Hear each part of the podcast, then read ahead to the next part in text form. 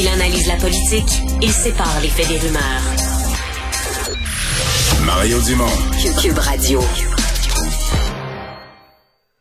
Je pense bien qu'on n'a plus besoin de raconter l'histoire de Luca Rocco Magnota, euh, cet homme qui est bon derrière les barreaux euh, pour un meurtre, euh, meurtre épouvantable. Il avait découpé un jeune homme d'origine chinoise, donc il l'avait assassiné, mais il l'avait découpé. S'était ensuite sauvé à l'extérieur du pays. Et finalement, c'est une enquête quand même complexe qui avait permis de, de lui mettre la main dessus.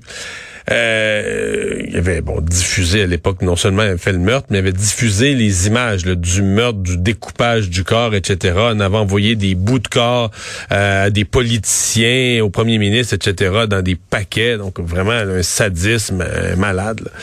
Et ben là, Magnota qui quand même fait parler de lui à quelques reprises là, pendant qu'il était en prison, fait à nouveau parler de lui parce qu'il voudrait être transféré euh, dans un pénitencier à sécurité moyenne. Vous imaginez que pour l'instant, il est dans un pénitencier à sécurité euh, maximale. Euh, et donc, la première fois qu'il a demandé ça, il s'est fait dire non. on l'a laissé à Port-Cartier, donc établissement à sécurité maximale, mais là, il refait la demande. On en discute avec le sénateur conservateur Pierre-Hugues Boisvenu. Bonjour. Bonne journée. Bonne journée à tous les gens qui écoutent euh, Cube Radio cet après-midi. Je ne vous cacherai pas, ce qui a attiré mon attention, c'est qu'Aaron O'Toole, quand même, généralement, les chefs de parti se, se gardent loin des affaires individuelles ou des affaires qui, c'est d'un cas ou d'un cas devant les tribunaux ou d'un cas en prison. Et dans ce cas-ci, M. O'Toole a trouvé l'affaire suffisamment importante qu'il a senti le besoin d'intervenir euh, euh, personnellement. Donc, c'est, pour les conservateurs, c'est un gros dossier, celui de Magnota? Ben, je pense euh, pas seulement avec les conservateurs, pour la population en générale. Je pense que tous les, les, criminels qui commettent euh, des crimes aussi sadiques, euh, qui sont déclarés psychopathes, je pense que ça inquiète de tout temps, de tout parti, la population, si ces gens-là reprennent leur, leur liberté après si peu de temps incarcérés. Euh, vous savez, faire une demande de, de, transfert dans un autre pénitencier, c'est un droit, mais euh, que ce droit-là soit reçu et autorisé, ça devient un privilège. Donc, je pense que M. Magnota euh, utilise tous les moyens qu'il peut, là, dans le fond. Puis, ben, écoutez, c'est normal, c'est le système qui va qui va lui permettre ça. Mais pour l'instant, il n'y a pas eu un oui. Là. On, on, étudie son dossier, c'est ça? Exactement. Exactement. Puis, euh, euh, ce, qui, ce, qui, est aussi inquiétant, moi, j'ai lu aussi la, position de la mère dans ce dossier-là. C'est inquiétant quand on voit comment elle banalise le geste, qu'elle dit que son fils est déjà réhabilité, que s'il demeure en prison à cause du coronavirus, c'est son arrêt de mort, alors qu'il n'y a aucun cas actif actuellement dans, dans cette prison-là à Port-Cartier. Moi, moi, ça m'inquiéterait de, de, de, remettre cet individu en liberté. mais là, est-ce qu'on parle de... Excusez-moi, mais on parle de... Je suis vraiment pas un spécialiste. On parle d'une prison à sécurité moyenne. Est-ce que ça veut dire que dans une prison comme ça, il y aurait quoi des, des, des moments d'absence, des moments de liberté, ou on serait dans un processus allant vers des maisons de transition? Est-ce que c'est ce que je comprends? Exactement. Et, dans une prison maximum, c'est en cellule 23 heures sur 24 et il y a le droit à une heure pour prendre un peu d'air à l'extérieur.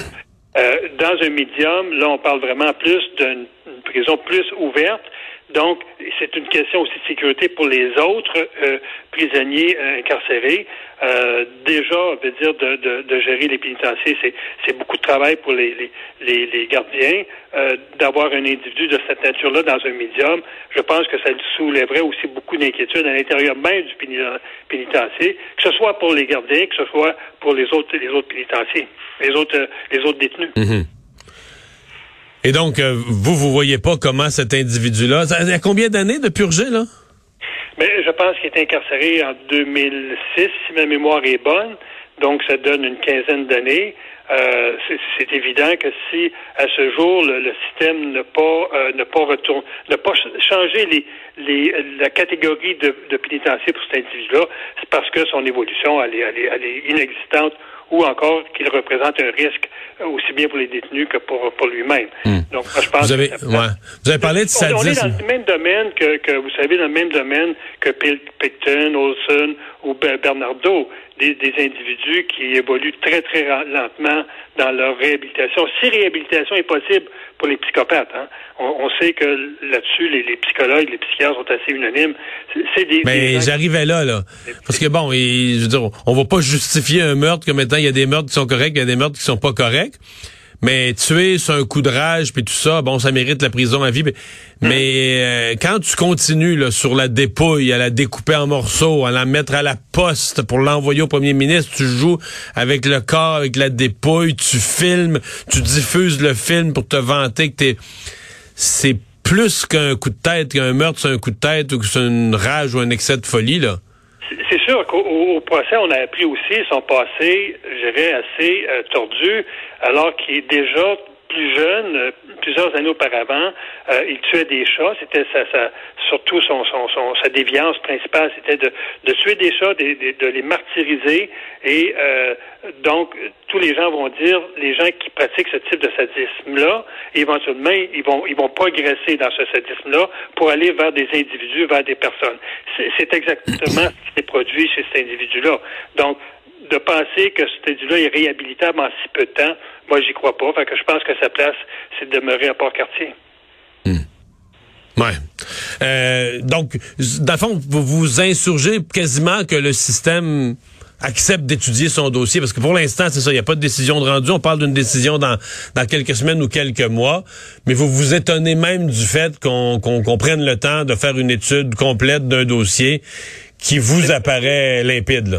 C'est pas tout à fait ce que j'ai dit. Ce que j'ai dit, c'est que tous les criminels incarcérés euh, peuvent faire une demande de révision euh, de, la, décision de l'administration pénitentiaire. C'est un droit mais que ce droit-là soit, soit accordé, ça devient un privilège. Et là, je pense que euh, Magnota exagère un petit peu en voulant poursuivre le ministère parce qu'il n'y a pas eu de réponse dans les délais de 90 jours tels que prescrit là, cette demande-là. Euh, je pense qu'il charrie un petit peu. Euh, je pense que si le service prend son temps pour répondre, c'est parce a des éléments sérieux pour approfondir sa réflexion. Moi, je pense que la première préoccupation du service, c'est de dire est-ce que cet individu-là a évolué, est-ce qu'il représente un risque pour lui-même et pour les co-détenus? Euh, c'est tout ça qu'il faut analyser. Et c'est des dossiers sérieux. Là, c'est pas des, c'est pas un petit voleur de dépanneur ou quelqu'un qui, a assassiné sa femme il y a une dizaine, une quinzaine d'années, puis qui, euh, qui a cheminé là-dedans. Cet individu-là, on est dans un portrait tout à fait différent. On va euh, surveiller quelle sera la, décision éventuellement. Pierre-Hugues Boisvenu, merci d'avoir été avec nous. Ben, monsieur plaisir de vous avoir parlé aujourd'hui. Bonne journée. Au revoir.